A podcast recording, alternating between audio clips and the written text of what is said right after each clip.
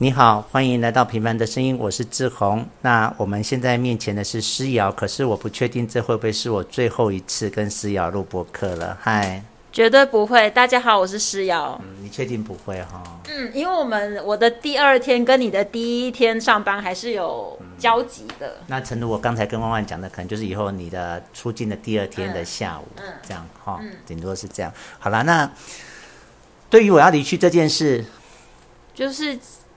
既沮丧又愤怒，这样子，因为我觉得那个过程是一个很很不很不美好的过程，就是他很突然，没有给你一个心理准备，就是你今天来上班，然后什么都不知道，然后忽然要得知你这是最后一趴在二之二了，对啊，这件事真的很糟糕。嗯，好吧，但是我们也没有卡在这边太久了，反正就是面对，然后再就是考验我们的友谊，这样。好，不是那个友谊哈。嗯，一直讲一些只有万金女孩会讲的烂笑话。对，就算了，就放过我吧。我今天就是整个很沮丧。我也很沮丧。我今天在工作的时候，我只要一想起这件事，心情就很糟哎。嗯。但是就是然后断断续续的想起这样子。嗯嗯。好吧，友谊长存，友谊长存。嗯。好吧，那我们今天继续来讨论那个太宰治的那一本《人间失格》。对。然后我们，我真的很不善于人。名称这种东西，然后我们今天进入了第一手记，好不好？那你也刚才有再把第一手记从头看完一遍。那我我们先来讨论就是业障，嗯，到底要念业障还业障？我觉得是业障，我也因为五障嘛，对啊，要念那就业障好了。嗯、业障他是出生在一个有钱的家人，对吧？嗯、他们家还有佣人，对，好，然后他爸爸是个公务人员，他会出公差，然后他们等于在乡下有别墅。而且他爸爸每次出去回来就会买很多礼物给大家，这样，所以大家可以看得出来他的家境是好的，嗯，但是他非常的不快乐。对，那啊，他里面有讲到一个痛苦的部分，他说他没有办法领略别人的痛苦，居然就是没有办法吃饱的那种痛苦，嗯，那他自己的痛苦却是很那种无病呻吟的那种痛苦，嗯，可是我。我不知道，我觉得真的是他，他是不是生活条件真的比较好，加上他心思又比较细腻敏感，才会导致这一切。嗯、就是比如说，他今天是在一个穷人家生活，嗯、他就忙，他就忙着生计嘛对。对，不知道下一餐在哪里，他就不会有这边的叙述。他说他不知道饥饿的滋味是什么。就说，但呃，即便他饥肠辘辘，也感觉不到真的肚子饿。嗯，我觉得他必须要真的去感受的是，什么是下一餐不知道在哪里，他才会有这个领略。没有错。然后你看，第一个，他生活上他不用担心。对。然后第二个，他又聪明。嗯。他不，他可以一整个学期都不去上课，然后又又第一名这样子，又拿到十分。所以你说这种人，你叫他不去想其他的事，嗯、其实也是。很难，对，因为他有很多余裕去想东想西，所以造成他会自苦。自苦，对，然后钻牛角尖，对，就嗯，就因为我们常常说，呃，生活的意义是什么？生命的意义是什么？那我们我们平常人就是就活在生活里面呢，我们的意义就是活着呀。可对他来讲，都是太轻而易举了。对啊，所以他就要去找出他自己觉得他值得存在的一些事情跟价值。嗯嗯，那我我喜欢他这本小说是。他都是用很具体的事情来带出他那些感觉的来由，他不会在那边无病呻吟说：“哦，我好痛，我好难过。”不会的，他告诉你发生了什么事，发生了什么事，然后所以他有这些情绪这样。那他在第一手记交代了几个事件，那我觉得最有趣的事件是他爸爸要买礼物那个事件，我觉得好有趣哦。这个部分我也觉得，嗯，就是印象深刻。你可以完全体会到他那种心情耶。对，就是他爸爸要去出差，他就要大家说。你要什么？你要什么？跟我讲。那他就是那种不敢讲自己要什么的人。这这完全是可以体会的心情耶。嗯，就是有有些人真的就是不好意思讲，对，或是不敢讲。对，可是其实是有的哟，其实是有的哟，只是你不敢讲。我觉得我有认识这样的人，就是，嗯、可是跟这种人相处，其实会有一点点辛苦，辛苦很辛苦，因为你不知道他真正在想什么耶。对，以及你不知道你，其实你会不知道你哪句话。伤了他，对对对对，或是就是你跟他好，他可能就是你对他太好，嗯、他会觉得，呃，你是有点在施舍我。嗯、但你对他不好，他会觉得你看不起他，嗯、就他内心的小剧场好多好多好多。很多很多，然后其实你根本没有这样想。然后你你你在上一集的时候，你就告诉我说，你都完全没有办法进入他的世界，对，所以代表你完全不是这种个性的人。对，但是我你是那种人家问你，你就会说我要什么。对，爸爸会说你要什么，我要什么，这样你是那种人。对，那我觉得我比你贴近他很多，是，我其实也会这样耶。特别是特别是小时候，你会去预设对的答案是什么？比如说妈妈问我们要什么的时候，你会第一个觉得好孩子不应该要东西，嗯，对吧？哎，你这样想，我小时候好像也会这样耶。对，我是越长大才会越勇于表达自己耶。对，其实我小时候也是。所以你可以体会那种心情，对不对？我们会去预设对的答案是什么，然后去讲出那个对的答案。对，可那个不见得是你的真实哎。嗯，就像妈妈问我们要不要吃什么，就什么饿得要死，或者哦好想吃，可是你就会想替妈妈着想，替她省钱，或者是说你就会说嗯不用，其实心里要的要死。这样我好像多少可以理解，你可以体会他的心情，对不对？也有这一段的过去，哎，只是越来越就觉得啊，我到这个年纪还有什么好不敢讲？就是那个勇气是自己给自己的耶，就是自己。我也是，我也是慢慢长大，长到现在四五十岁，我才敢真正的说出我不要，或者说我要那个。就是如果你跟我跟我好，我就我要吃那个。嗯。啊，你如果跟我不好，就说不用，谢谢。对。对，就是会。嗯。哎，我们一层，他那个心情真的好像洋葱，我们一层一层的来剥。嗯，好，第一个，他爸爸问他的时候，他不敢讲。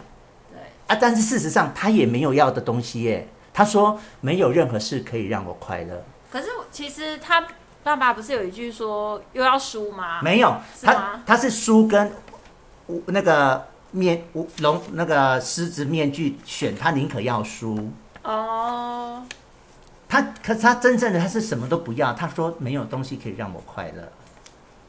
嗯，这这这是一个事件，可这件事情他居然可以讲出好几层、好多层的心理层面呢？这个好无力感哦。嗯，第一层他真的不要任何的东西，你买给什么都没有用，我就是没有办法快乐。你不管你买我什么都没有关系。好，这这是第一层。第二层是好，他爸爸真的问了，他又不敢讲，他居然就讲不出话来耶。我们一般人是。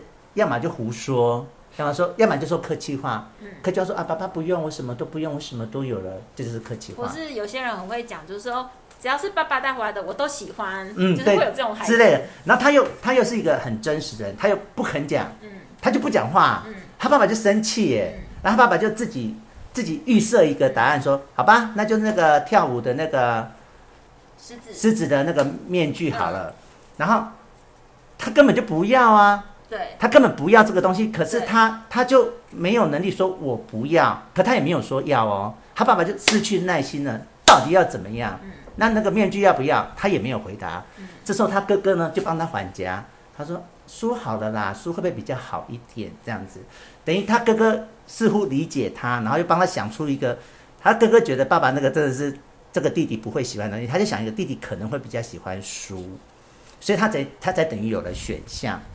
对，好，可是呢，他爸爸又说，面具真的不好吗？哦，这样一讲，他就整个都没办法了耶。嗯，当他哥哥说书会不会比较好一点呢？所以他其实应该可以顺势说，我好吧，那就输。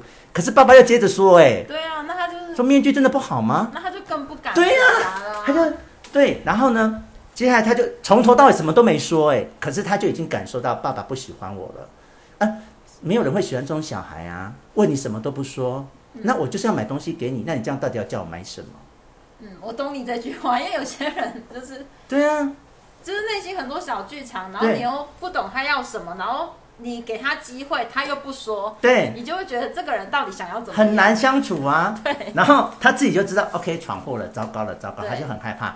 然后他很荒谬是晚上 爸爸睡觉的时候，他就去偷那本笔记本。嗯。然后自己就写上那个舞狮的面具这样子，然后，然后他自己很骄傲说啊，我终于千辛万苦的搞定了这件事。然后这件事的发展又突他突出意料的好，对，就是他爸爸真的要去买东西的时候，因为他自己已经，反正问他什么，他儿子也都没说，他也准备要买面具。只是他打开那个笔记本，哎，真的有写面具耶，而且他一看笔记就知道是儿子写的。那他就误以为爸爸就误以为孩子在跟他小调皮、恶作剧，问他不说，可是事实上就写在小本子上。我爸爸真的很兴奋，他的就是叶藏的举动真的大获全胜，因对为爸爸回来之后就很很兴奋的跟家人分享他在书局打开这一段的啊，这孩子啊，要也不说，还故意写在本子里面。对啊，嗯，就是这个事件。嗯，我觉得在在第一手记里面，我觉得最有趣的是这个事件。那另外一个事件是他写作的部分，就是他是一个很聪明的人，他可以一个月都不去上课，然后去就是又满分这样子。然后像他。老师就有规定写作要写什么，他故意不写老师规定的，可是他又能够写出老师喜欢的，对，等于他对人性是那一种洞悉人洞悉人性，然后他还会偷偷跟踪老师哦，就是然后他就亲眼看着老师把那一整叠的作文簿带出教室，然后就老师就马上拿出他写的那一本，只看他那一本，就是老师一收完所有的作文簿，只想看叶障写的，嗯，然后看完也。果然痴痴咯咯的笑，然后到了办公室还分给其他的老师看。所以其实如果他不是一个心思这么细腻、想这么多人，嗯、他其实可以活得很好，因为他知道怎么去讨好别人，知道什么举动是别人真的讲的很好，就是很可以接受的，或者别人不喜欢什么。对，但是他真的就是他的烦恼是自己给自己的。对呀、啊，对呀、啊。然后嗯、呃，所以嗯、呃，那。这里面有一个小谜团，是我不晓得你有没有看出来，是他说他的那个男佣女佣对他做他对他做了一件事，侵害的部分是是。对，我觉得他没有讲的很清楚。对对，这个我看的时候也是留下一个疑影，想说他的侵害是哪一种？那我有一个小图片给你看，我觉得我不晓得这个图片会不会有点像他在讲的事情，因为我不明白他的侵害是很严重的那种犯罪的那种，嗯、还是说常常闹他玩，或是。整他对那他没有讲清楚，可是他有讲到说，如果去报警，警察也也是只会讲出一些冠冕堂皇的话，那就是所以感觉是有一点点严重。我我自己有乱讲哦，我有想说会不会是性侵，可是他又是男佣女佣，怎么可能一起性侵？他有男佣跟女佣哎，因为我想说，对我其实我在看的时候，我在想说，因为有可能是他的他是心思这么细腻的人，所以对他来说可能。恶作剧就是极大的冒犯了，又或者是，哦、又或者是，就像你说，他可能是真的很那么严重，嗯、因为我我其实我也看不出来，我也只是在猜测是到底是哪一种这样，嗯、因为他讲的真的没有很清楚。对呀、啊，对呀、啊，所以嗯，这个部分就是讲出他他觉得、嗯、好。那我我现在事件讲完了，那我想把这些事件归回到我们来讨论他的主主轴，就是人间失格这件事情，嗯、就是。他身为一个人，可是他其实他没有办法接受这个世间的很多规定，像至少讲真话这件事情，他觉得发现活在人世间是不能讲真话的。他举的例子就是他爸爸去演讲，那明明大家私底下这边批评讲得多烂，可是真的回到家里，大家又在他爸爸面前又讲哦，你讲得真好啊，真棒啊，连那些男佣女佣都是长这样子的，然后他就看着。所以他人间失格了，因为他做不到，他没有办法像大家这样。可是好像这样才是真的在这个社会生存的呃方法，这样。而且他无法理解为什么大家可以做得到，他无法理解大家的痛苦或举动，他就觉得跟自己内心是很很不一样的，所以他因此而感到苦恼。所以，我们回到我们上一集我们在讨论的时候，当我们在讲说他人间失格的时候，我们仿佛是在说他觉得自己不符合这个人世的标准。可是，当你看到第一手记的时候，他其实是透过他自己不符合这个标准，在讽刺、跟批评、跟责难这个人世间耶。对，因为他其实他说的那些，我看就是比如说那些人前一套、人后一套的，嗯、的确他讲的都是。人性不好的部分，对啊，也是到现在都还是每天在发生。对，但我我自己觉得，我自己觉得，这个就是钻牛角尖了。对，我们都知道人跟人在人前人后要讲不一样的话，然后我们把它当成一个可以去做，或者是一方面也给别人面子吧，一方面也给别人尊重吧。可是其实我对啊，因为像我就觉得。不太能批评，就是其他人这样做，因为我自己也不是完美的，啊、我也会是啊，故意讲好听话，或是不见得要讲好像，也不见得要说谎话，可是你不必用去戳破，就是不要让，也不是说对，也不是故意讲好听话，而是说不要让对方伤心。对啊，我觉得这个基或是不要让场面难看，难看对，对，所以他完全都不会，他也会做这些事啊。好，那我接下来，这接下来，你有你有发现他其实他一个痛苦是，嗯、我我觉得人分三种。第一种人是他完全融入这个社会，社会什么规则我都做得到。我我心中想到的一个人就是福哥，你规定他什么他都做得到，嗯，只要对他有好处，他都可以去做，嗯，好，这是第一种人。第二种人是，我就不管你这些规则，我就是过我自己的生活，很厉害哦，啊，我说这种人很厉害，对，但是就是怪，就是我们会看成是社会的怪人，嗯。第三种人，他心里没有办法认同，嗯，可是他。其实又是在乎人的，他对人是在乎的，嗯，那他唯一能做的方法就是搞笑。就是我其实不认同你们这些社会价值，嗯，可是我又不想成为我刚才讲的第二种人，就是我都不管你们，我就自己成为自闭而过我自己的生活。嗯，他又在乎人呢，对啊，所以他唯一能做的方法就是搞笑啊，做一些奇怪的事情，然后让你开心，让你笑。他用他自己的方式，可是那个方式是很伤害他自己的。因为伤害他自己的原则，跟伤害他自己的自尊，但是他又想你喜欢他，他又想贴近你。嗯嗯，就第三种人就是他，就是很辛苦。那我有在检讨我自己是不是这种人？你说一直搞笑的吗？嗯，因为你知道我在团体里面就是这种角色。可是我觉得你没有那么钻牛角尖呢，嗯，就是你已经是很社会化完全。因为我觉得这个男主角可能还没呃。他的他的内心，就他的表举动有有社会化了，嗯，就是他有展现一些，就是比如说他最后还是屈服在那个爸爸的布置上写写那个玩具，嗯，就是爸爸想要送给他的玩具。对，只是他的内心一直在抗争跟无法妥协。对，但是他外表，他他他的举动已经有慢慢想要努力了。嗯，只是最后自杀，不知道是不是因为他的努力。就是真的，他内心真的太痛苦，就像你说太伤害了，嗯，所以他就受不了了。哎、欸，我们到这到目前到第一手记还看不出他自杀的这个去脉，对，来龙去脉，只能看出那个他的底层，对，他到他是不快乐的，对，他跟人世间是格格不入的，对。但最后在这个第一手记的最后也铺了一个小梗，是他跟女人的关系，对。他正因为他自己有这么独特的特质，就是他其实内心是孤独的，嗯，他发现有些女人。他已经演示的很好了，对，他已经在那边开玩笑搞笑了。他发现女人居然可以秀出他的孤独，哎，对，就是他已经在搞笑的同时，居然有女人可以知道他内心是孤独的，所以他就已经开始铺梗，他后面为什么会一直在跟女人搞搞搞搞搞这样子。而且后面有说啊，就是对于女人，他是一个能守住恋爱秘密的男人。我我有点看不太懂这一句，你觉得你有看懂吗？我觉得我不不十分懂，但是我自己理解是觉得，是不是因为他很多事他都放心里，嗯，所以他不太会啊、哦，不会讲出来，对，因为他有很多一些关系算是不正当的，嗯嗯，他也不会像有些男人就很会吹嘘啊，我跟谁谁谁在一起啊，我好多女朋友啊什么，但他不是那个路线，他不是要哦，我懂你的意思，我我试着讲讲看、嗯，就是因为这些女生发现他是一个很会隐藏情绪的人，对。所以他们就很安心的跟他发展出这些不被社会允许的恋情，对，因为他会隐藏。对，但我不知道我的理解对不对啦，嗯，对，可能看有没有更厉害的人。好了，那这从刚才到现在都是我个人对第一手记让我觉得比较值得一提的部分，嗯，那有什么你要补充的吗？嗯，我觉得他会这样子，是不是跟他的原生家庭有很大的关系？